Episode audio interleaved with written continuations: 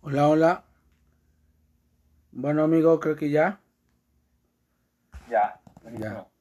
¿Cómo estás? Bien, pues ya. Vamos a hacerlo de una u otra manera.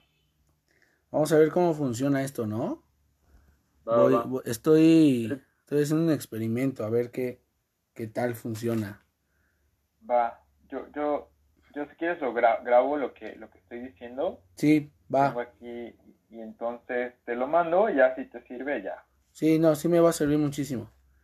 Pero bueno, entonces uh, vamos a iniciar eh, este, este día. Estoy aquí con eh, Soy mi tipo, que algunos lo conocen así, pero yo lo conozco como Eric Bravo, que es, es, es un amigo que la amistad está comenzando, la amistad está apenas este, iniciando y pues básicamente estamos eh, como jugando a, saber muchas cosas y es parte de nuestra incongruencia. Entonces, preséntate Eric para toda la banda que nos escucha. Hola, pues como ya dijo Nano, soy Eric Bravo y pues yo estoy detrás de la, una cuenta en Instagram que se llama Soy mi tipo para los que no la siguen, la pueden encontrar ahí en Instagram. Y simplemente es una cuenta donde tenemos arte y sobre todo estamos hablando de un tema que se llama Enneagrama. Entonces, ya, ahí estamos y pues es, un poquito de, lo que soy. Y, este, y pues sí, aquí andamos.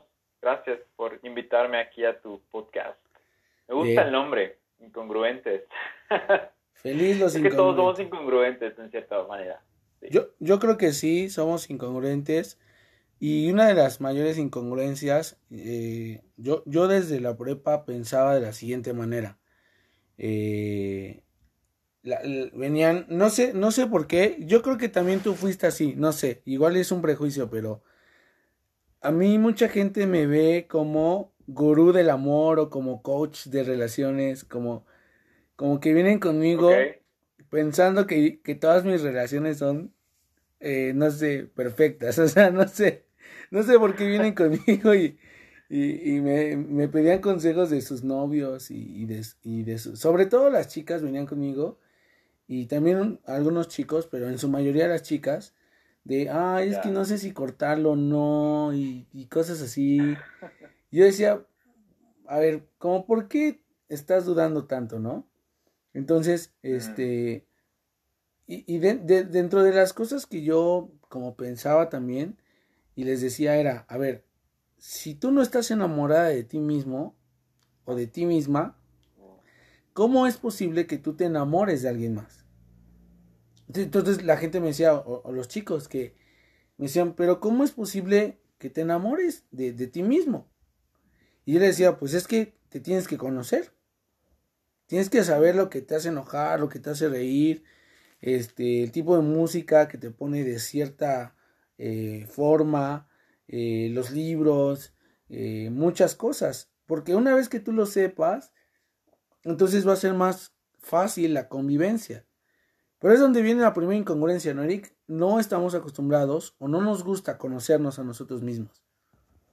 Sí, bueno, de antemano te puedo decir que si, si dabas esos consejos a esa edad, eres mucho más sabio que yo. a esa edad, definitivamente, es como, ya, creo que, creo que todos somos incongruentes de una u otra forma, porque esperamos, esperamos cosas de los demás, esperamos cosas de nosotros mismos que a veces no estamos dispuestos a hacer o que nosotros mismos no tenemos.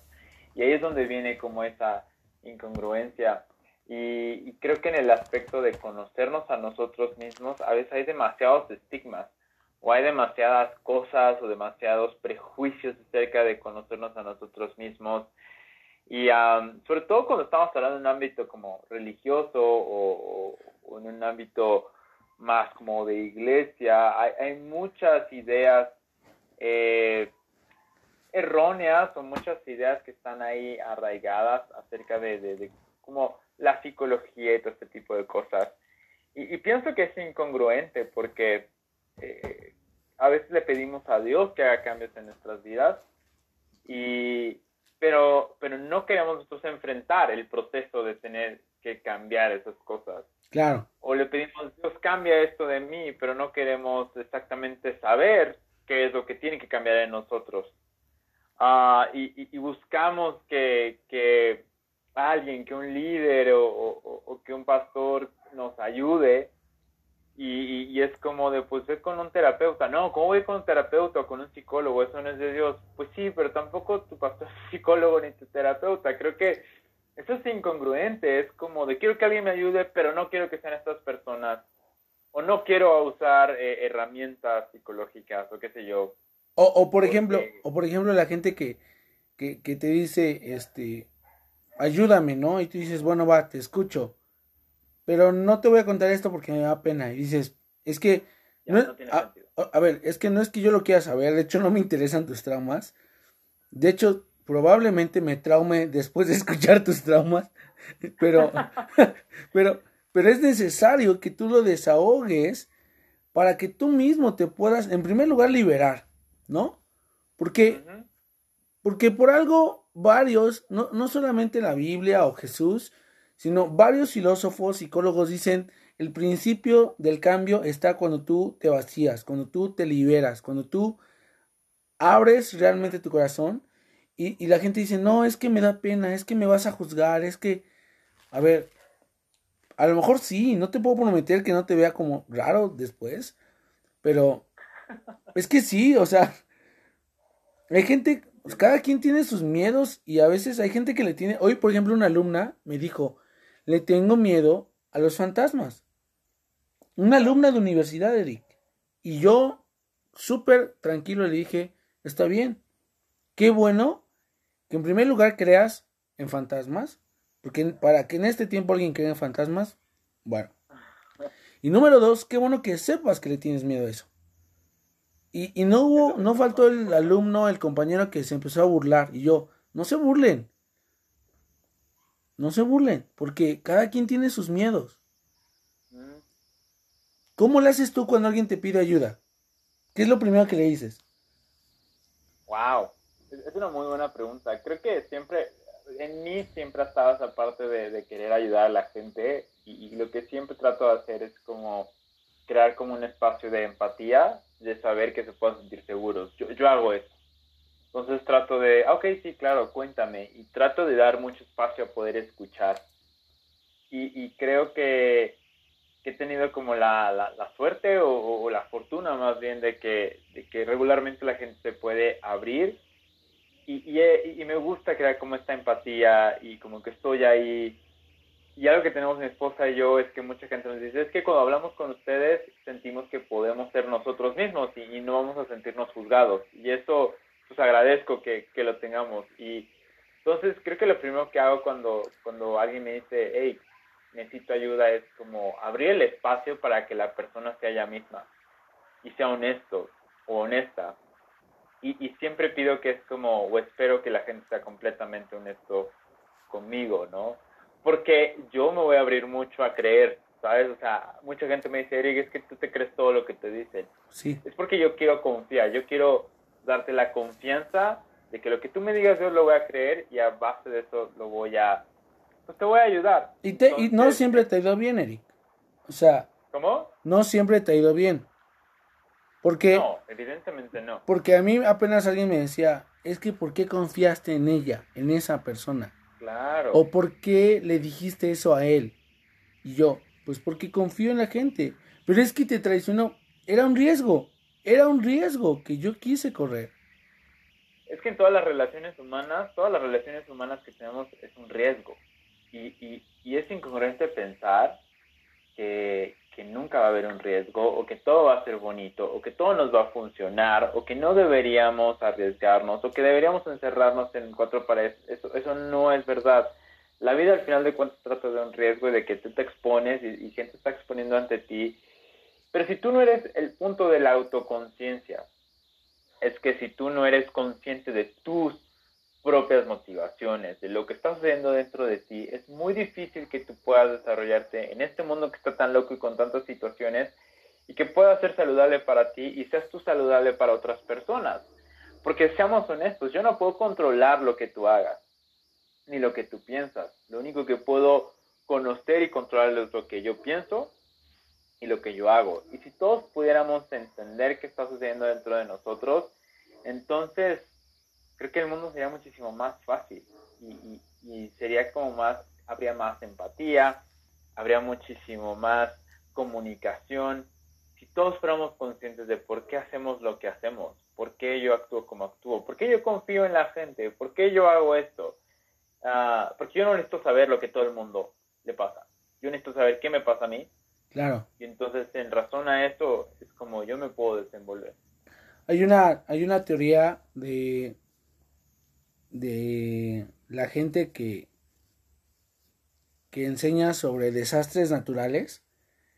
Ajá. Que lo primero que tienes que hacer en un desastre natural es salvarte tú y estar tranquilo tú. Mm. Mm. Porque si te salvas tú y estás tranquilo tú, puedes salvar y tranquilizar a muchas más personas.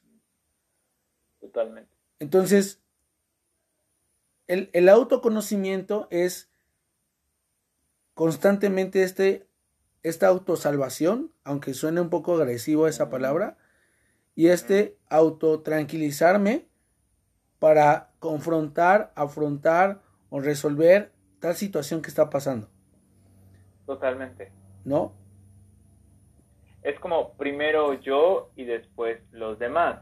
Y, puede sonar como, ah, qué egoísta. Exacto. primero, pero no estamos hablando de una perspectiva egoísta. Estamos hablando de que, de que incluso cuando alguien dice, ama a tu prójimo como a ti mismo, dice ahí como a ti mismo. Y si tú no puedes hacer el paso de, ajá, ¿y qué significa a ti mismo? Si tú no te conoces a ti, si tú no eres, si tú no sabes si no te amas, que es como lo que decías, o si tú no estás enamorado de ti, si tú no puedes agradecer las cosas que Dios ha puesto en ti, no puedes amar eso, está muy difícil que tú puedas expresar amor a otras personas. O el amor que le vas a dar es muy pequeñito porque lo único que vas a estar haciendo es proyectando todas tus inseguridades en otras personas. Claro. E igual cuando dice, ¿por qué criticas la astilla en el ojo de alguien más cuando tú tienes una vara? Otra vez es, primero ve lo que te está pasando a ti y luego ya te vas a poner a ver y corregir lo que está sucediendo en alguien más. Total. Entonces es la misma regla, o sea, primero vas tú. Incluso en los aviones, cuando tú vas en el avión, te dicen que si, si hay una descompresión y, hay algo, y bajan las mascarillas, tienes que ponerte primero tú la mascarilla de oxígeno y luego a los niños. Lo cual diría, no, primero a los niños, pero es por, por tu bienestar, porque si tú no lo tienes, pues tú no puedes ayudar a nadie más. Pues es como una ley natural y una ley de vida. Tú no puedes ayudar a alguien y aconsejar a alguien si tú no estás siendo aconsejado, estás siendo ayudado o eres consciente de ti. Tú no puedes a enseñar a alguien, tú que estudias en la universidad, si tú no aprendiste primero, si tú no sabes estas cosas, tú no puedes pastorear si no es pastorear. O sea, es como, es una, es una ley. Y, y, y así es.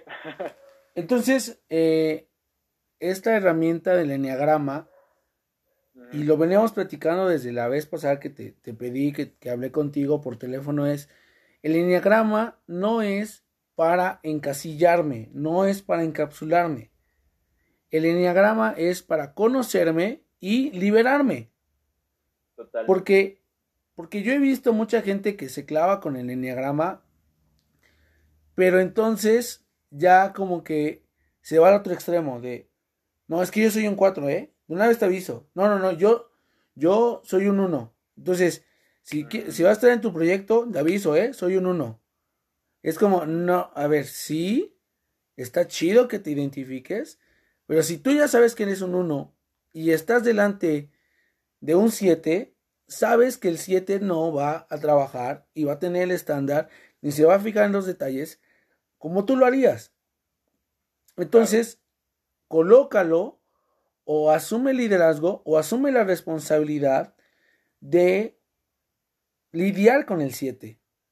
Y que no es lo mismo un 7 de 18 años que un 7 de 30 años. Claro.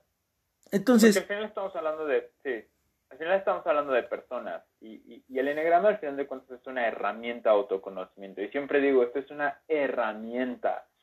Es, es simplemente es un mapa, no es como una ley, no es algo que que, que no tiene, o sea, no, no, es como que a fuerza todo el mundo lo tiene que entender, no es, no es como, mucha gente lo ocupa como para, para encasillarte, porque ese no es el fin, el fin es como de, de poder liberarte. El autor Ian Morgan Cron, que es uno de los mayores exponentes del enagrama actualmente, habla que es no, no busca meterte en una caja, sino más bien busca enseñarte la caja en la que te has metido todo este tiempo.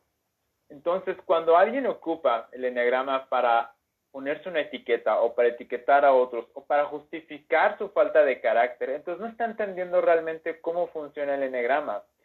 Porque el enneagrama no es un mapa, es una herramienta, no es un fin. Entonces, mi fin no es decir, ah, soy un 2 y soy un 2 feliz y ahora todo el mundo me tiene que justificar mi falta de carácter o mi falta de crecimiento porque soy un 2. No se trata de eso, es más bien como de, ok, esta herramienta me ayuda a entender que yo tengo estas características y esta es la razón por la cual me comporto así. Y ahora yo he usado esta máscara por tanto tiempo y ahora yo me voy a desarrollar, me voy a abrir y voy a ser la mejor persona que puedo ser. Y si conozco otra gente y sé con qué enagrama se identifica, entonces ahora podemos trabajar en equipo y sacar lo mejor de ambos. Pero definitivamente, como, si es, es un riesgo el, el que cae, al que veamos el enagrama como algo para etiquetarnos o como para justificar nuestra falta de carácter. Y ese riesgo solo pasa cuando usamos esta herramienta de una manera superficial no nos adentramos realmente y no queremos hacer lo que venimos platicando, que es autoconocernos. Porque es más fácil ver un libro y decir, ah, sí, yo soy todo esto, soy, soy todas estas listas y si soy un 7 y ya, no me importa nada más. Es como de, no, no estás entendiendo cuál es el punto, que es ir quitando capa por capa todo lo que está ahí en tu ser. Y es que, Eric, de una u otra manera, la vida, Dios, el universo, tus amigos o tus enemigos, en algún punto de la vida te vas a sentir desnudo y vulnerable. O sea, eh, la, la, famosa frase de, si no te educan en casa, te van a educar en la calle. Lo mismo pasa aquí, si no, si no permites y tú no provocas ese autoconocimiento, las circunstancias, las tragedias te van a ir desnudando y van a ir confrontando esas máscaras que tenemos. Totalmente. Y, me llama mucho la atención que, que en este sentido las redes sociales, Eric, digo, tú y yo nacimos inmersos en redes sociales, somos esa generación, no tengo idea bien cuántos años tienes, pero tú y yo somos millennials, según, ¿no? Sí. Pero... Tengo 30 años, entonces yo todavía me acuerdo no haber tenido redes sociales y luego tener redes sociales, entonces ya.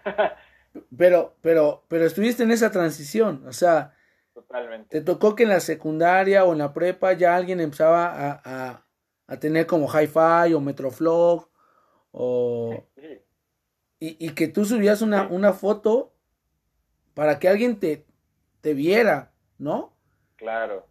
Y, tuviera mensajes y tuviera este tipo de cosas y ya, sí, sí, sí. Y, y ahora, y ahora, no sé, no sé, yo no estoy tan de acuerdo, no sé, la famosa generación de cristal. ¿Tú, tú sí la denominarías así? No sé, yo estoy... Llaman a la generación de cristal que los, a los Z, ¿no? A los, que van después de nosotros. Sí, a los que van... Yo no las llamaría de cristal, creo que cada generación tiene su, su, tiene sus virtudes.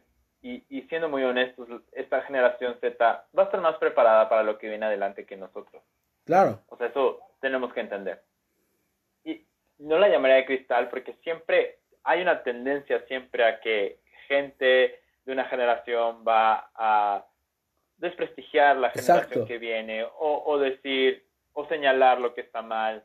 Yo mismo lo he hecho, ¿no? Les digo, estos niños, ¿qué onda? Yo no creo que sean de cristal. Eh, a nosotros nos decían que éramos de papel, o sea, es como,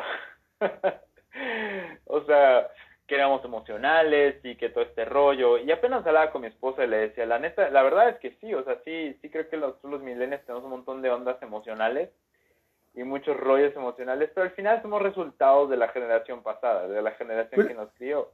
Pero es que quién Igual esta generación. El, el punto es que creo que necesitamos crear esta... Si hay autoconciencia, no importa de qué generación eres, estás abierto a entender lo que está sucediendo. Exacto. Y a crecer. Y, y hoy más que nunca, o sea, apenas eh, platicaba con, con, una amiga y con un amigo y, mi, amiga me decía, es que me choca ser tan emocional. Le dije, pero ¿por qué? O sea, a ver, en primer lugar, Dios creó las emociones. Y bueno, los que creen en Dios, qué chido. Y, y si no, pues aunque no creas en Dios, alguien puso emociones en, ti. Y, y, y, según la Biblia o el Dios que yo veo, hay un Dios que se enoja, pero también se alegra. Hay un Dios que se entristece, pero también se compadece. Hay un Dios, es un Dios emocional. La única diferencia que yo veo entre el Dios emocional y mi yo emocional es que Dios no toma decisiones con sus emociones, sino que no sé cómo las, o sea, no sé cómo las procesa él, pero dice, estoy guardando toda esta ira, que lleva mucho tiempo, la estoy guardando para el momento indicado de usarla. Voy a usar mi ira en el momento que yo tenga que usarla. No quiere decir que no me enoje. Ajá. Entonces, es como, a ver, espérate. Sí, somos emocionales y sí, todos necesitamos de todos, pero el punto es ese, ¿quién se da a la tarea de conocerse a sí mismo? Y, y tú, Eric, esta herramienta que estás haciendo, bueno, nos fuimos de, de atrás para adelante, pero en una manera resumida, porque hay gente que a lo mejor no lo sabe.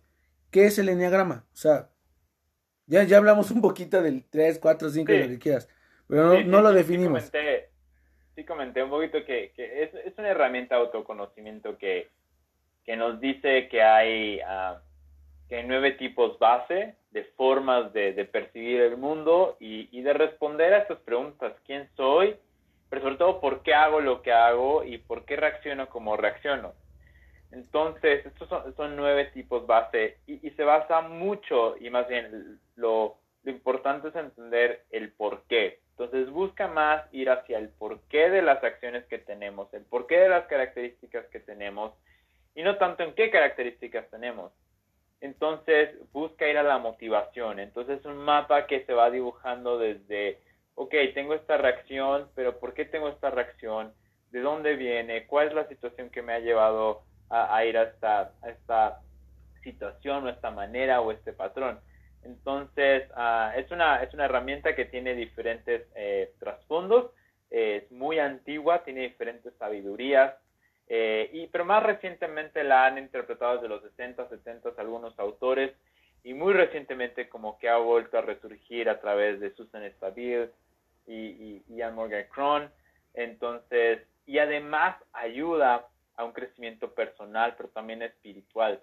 Entonces, de eso se trata esta, esta herramienta. Entonces, a raíz de estos nueve tipos, nosotros podemos identificarnos, identificar muchas de nuestras motivaciones y entonces ir hacia adelante.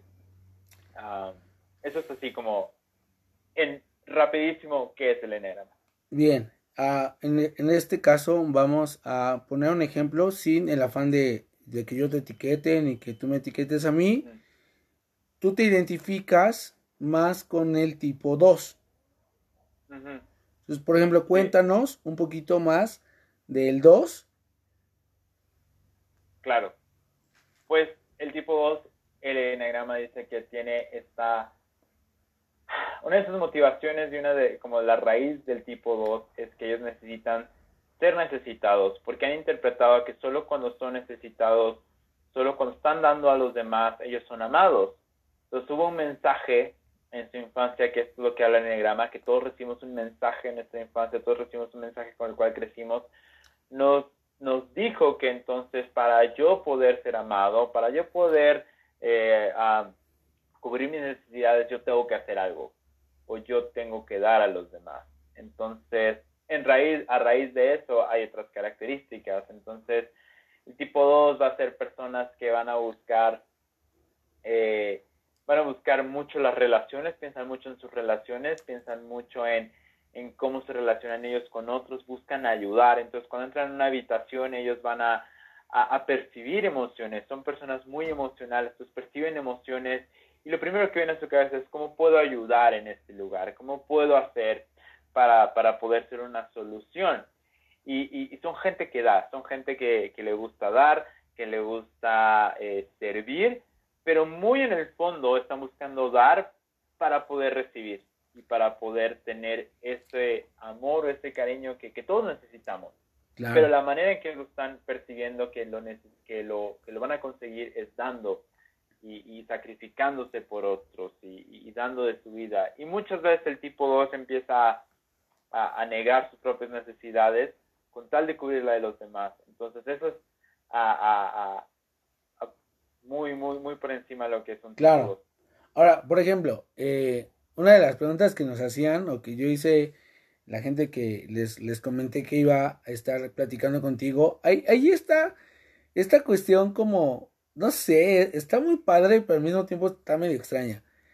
La pregunta es, o sea, ¿cómo sería, cómo, cómo lo hiciste tú, Super Eric tipo 2, para conquistar a una chica tan sumamente extraña, chira, genial, rara, que es un 4. Porque tu esposa es increíble. La, la amé desde que, desde que la conocí. La amé desde que tú le empezaste a describir. Como que cuando empezaste a contar de tu novia, en ese momento, cuando yo te conocí, este.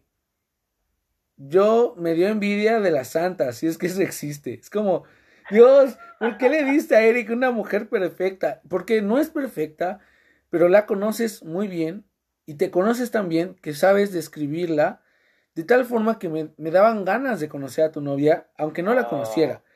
Y, y lo más... Deberías decirle eso, eso a mi esposa. Te lo voy a decir, se lo voy a decir un día en unos tacos, escuchando esto. Sí. Eh, sí. Porque, te voy a decir algo.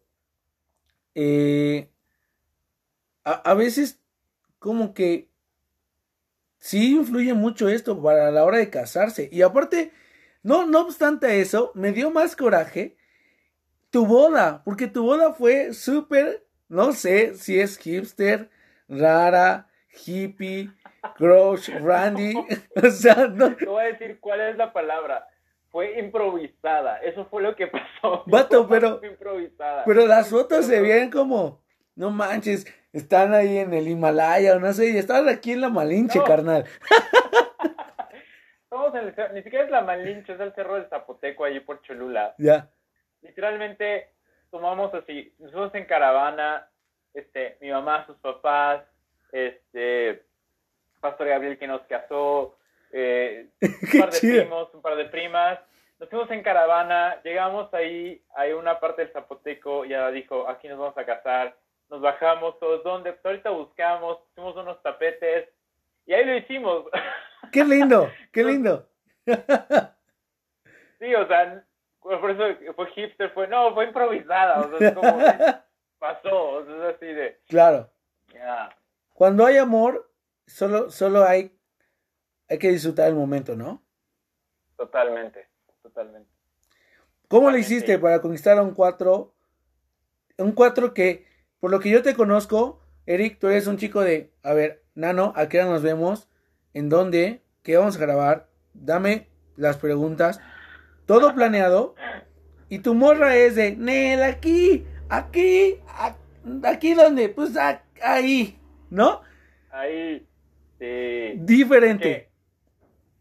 Eh, sí, el 2 el, el, es, es como porque el 2 busca llenar como cierta expectativa, ¿no? Entonces por eso es como quiero prepararme para estar listo y que no salga ningún imprevisto y poder quedar bien, ¿sabes? Es como, pero, pero el 4 siempre va más hacia el momento, hacia, hacia la emoción del momento, es como de quiero disfrutar de este momento, no me importa tanto la planeación, solo quiero disfrutar y, y también les gusta planear ciertas cosas de los tipo 4, pero pero ellos van más hacia las emociones, más hacia algo más profundo, más hacia lo que no es superficial, es como quiero vivir este momento que sea único, que sea especial. Se clavan, o sea, si están alegres, es euforia al fin, al 100, ¿no? Y si están sí, tristes... exacto, sus emociones las van a, las, las viven al, al mil, y viven todo el, el abanico de emociones, o sea, los tipo 4 son personas que no van a que no, que no se espantan con la tristeza, ni la tragedia, ni la melancolía, o sea, les gusta, porque es como de, saben que las emociones están por algo y las viven, entonces como de si hay que estar tristes, pues estamos tristes, y hay que estar melancólicos, pues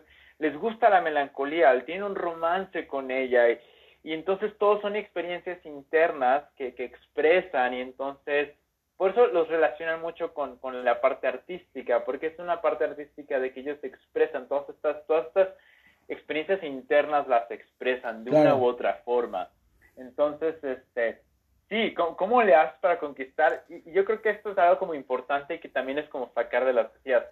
Yo no sabía que era un cuatro, yo no sabía que yo era un seis cuando yo empecé a andar con ella. Yo simplemente conocí una chava que a mí me pareció es única, es distinta, tiene algo que me llama la atención y pues como todos los hombres pues empecé a hacer mi chamba para pues conquistarla como pude pero ya que éramos novios, lo que sí me di, eh, y fue cuando empezamos a descubrir el enegrama. Y ahí es donde nosotros nos ayudó, nos ayudó a entendernos, ¿sabes?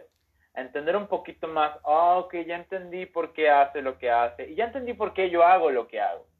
Y eso es lo más importante, porque creó este autoconocimiento. Y sí nos ayudó mucho a, a, a poder fortalecer nuestra relación y diferencias que pudimos haber pensado que eran irreconciliables si el enagrama nos ayuda a decir, ah, ok, no es irreconciliable, es más bien hay una solución porque creamos una empatía. Claro. Y sobre todo, cuando eres autoconsciente de ti, también muchas expectativas se, se desaparecen y, es, y, y son saludables, porque hoy día con Instagram y con redes sociales y con tantas cosas, el mundo nos llena de expectativas y queremos un romance perfecto y encontrar a la pareja perfecta y entonces que sea increíble y esto y esto y esto y esto, y esto. pero somos humanos y no hay nada perfecto y, y vamos a tener un chorro de errores y situaciones. Entonces cuando somos autoconscientes nos damos cuenta que no somos perfectos y la otra persona tampoco lo es y entonces damos lugar a realmente que haya amor. Entonces, a mi hoy esposa y a mí nos ayudó mucho el enneagrama a entendernos primero a nosotros y luego entender el uno al otro.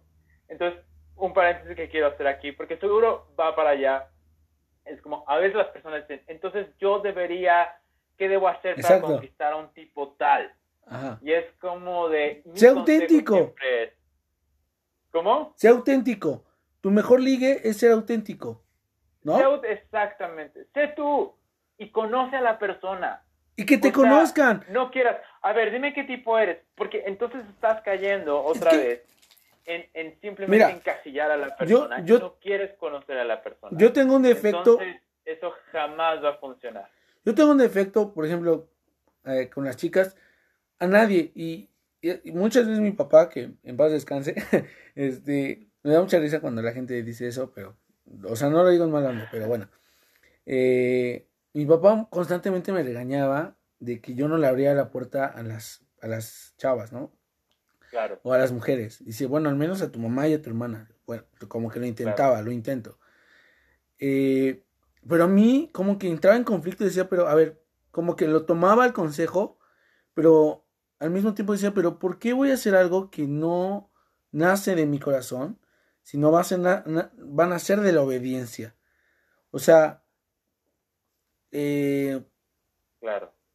O sea, si alguien se va a enamorar de mí, quiero que sepa que voy a tratar, voy a esforzarme así, cañón, cañón, cañón, en abrirle constantemente la puerta. Pero que seguramente, como a mí me gusta andar al tiro, al 100 y aquí arriba, y me gusta jugar mucho con los tiempos, la mayoría de las veces no le voy a abrir la puerta. Entonces, no me gustaría enamorar a una persona así como de, te voy a abrir la puerta, te voy a abrir la puerta con algo que no soy. ¿No? Este, no sé, y, sé que tengo que cambiar y madurar. Sí, pero lo que dices es muy bueno, o sea, porque entonces, sobre todo cuando tienes algo como el enneagrama, entonces hay gente que lo puedo usar ahora, pues voy a manipular, ¿no? Entonces, porque yo ya sé que tú eres de este tipo, y yo ya sé que te gusta esto, y ya sé que... Pero se pierde el encanto humano y se pierde realmente lo que significa y lo que ayuda el enneagrama. Entonces es como lo que tú dices es importante.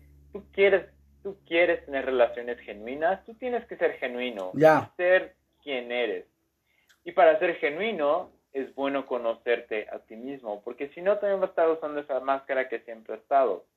Entonces, yo por eso yo no digo, hola, soy Rubén Bravo y soy un tipo 2, porque yo no soy, soy más que eso.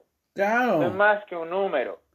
Soy Eric y, soy muy complejo. Me identifico con un tipo 2 y me ha ayudado, pero no soy un tipo 2. O sea, no, no soy eso, no soy un 2, no soy un número.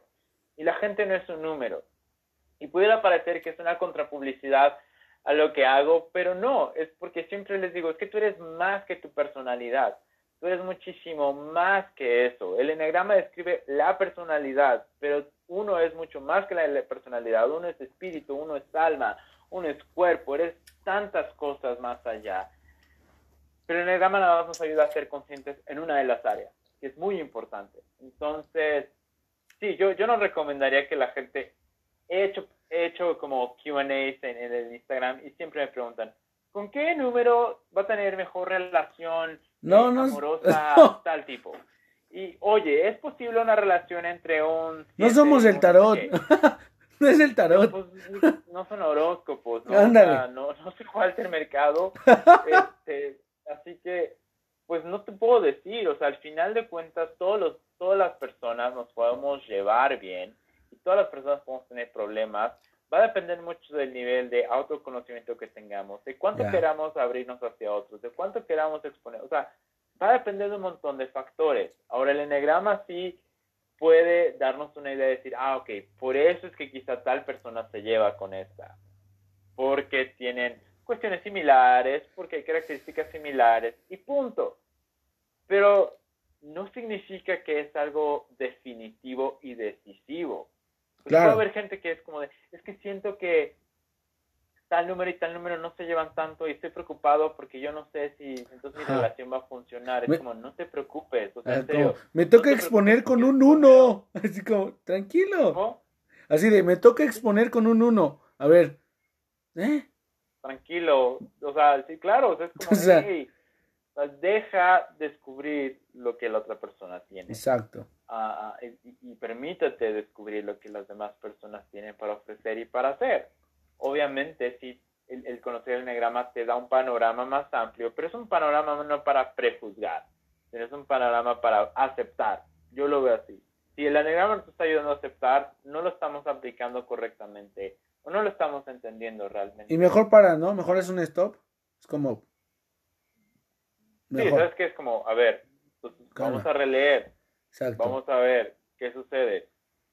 Y, y, y, y al final el, el es como un diagnóstico de lo que está sucediendo. No es la medicina. Claro. Eh, no, es, no es el fin. Exacto. Entonces mucha gente me dice, ok, ya descubrí, ya sé qué pasó, ok, ahora viene como una parte de crecimiento espiritual. Pero también hay gente que yo, hay personas que les digo, hey, ya descubriste que esto está en tu vida y que está bien pesado. Y hay gente que sí le he dicho, quizá tú necesitas un poco de ayuda más profesional, ¿sabes? Quizá necesitas ir con un psicólogo, ir con un terapeuta, porque probablemente la situación que estás viviendo es muchísimo más pesada, muchísimo más, está afectando más áreas en tu vida eh, a un nivel muchísimo más profundo. Que el enagrama sí te ayuda a descubrir, a entender, pero al final es que cada uno somos distintos. Y, y eso es lo que más me gusta, es como todo el mundo es bien distinto y no podemos encasillarnos. Entonces, sí, sí, quizá van a decir, entonces, ¿para qué uso el enegrama? Bueno, si no me va a ayudar a saber con quién voy a casar, pues te invito a que en serio, o sea, veas el enegrama como una herramienta para conocerte a ti mismo. Porque tú no vas a saber con quién casarte si tú no te conoces a ti mismo. Claro. O sea, si tú no sabes por qué, por qué te quieres casar con alguien. Cuando no sabes ni siquiera... Cuando no sabes ni siquiera qué buscas en una relación, este, cuando no sabes qué, puedes exacto y qué puedes ofrecer.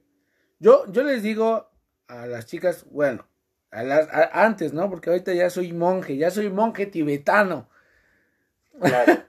Eh, yo, yo siempre decía, mira, yo nada más te garantizo dos cosas.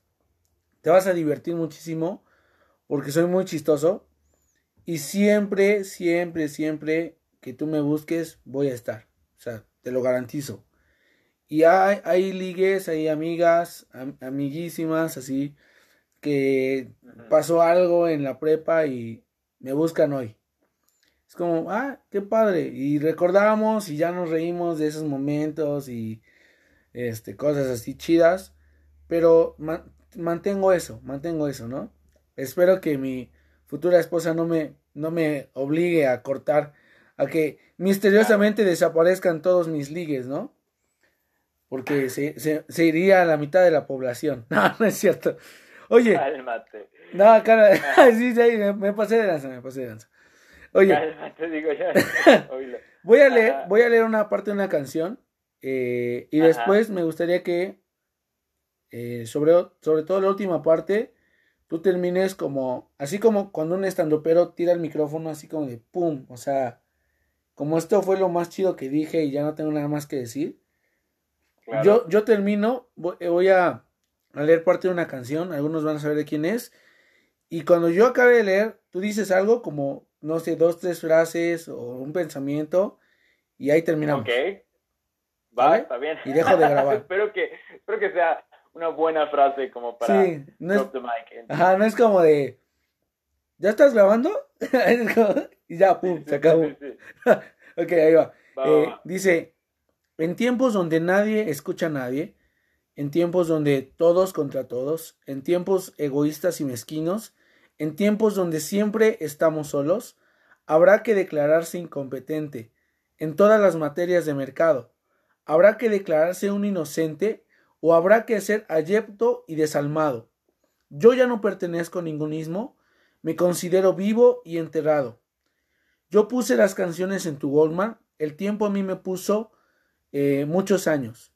Tendré que hacer el bien y tendré que hacer el daño. No olvides que el perdón es lo divino y que errar a veces suele ser humano. Eso está drop the mic. Vas. Wow. Ya. Sí, yo, yo creo que. Yo creo que ya lo dije y, y más que nada es entender que todos estamos en un proceso y creo que lo creo que no hay labor ni hay acción más más noble más honrosa que el poder aprender a amar a los demás como son. Oh, wow. Y eso empieza con aprender a amarte a ti mismo. Wow. Y creo que a eso vinimos. Entonces, creo que cuando decimos Dios es amor, es porque sí, es amor. Entonces, ya, primero, ama a tu prójimo como a ti mismo. Sí, ama lo que hay en ti, reconoce lo que hay en ti y ama a los demás. Y eso es lo que, eso es lo único. No hay otra cosa. No, no hay otra cosa. Bueno, con esa frase voy a terminar. The mic. Se acabó.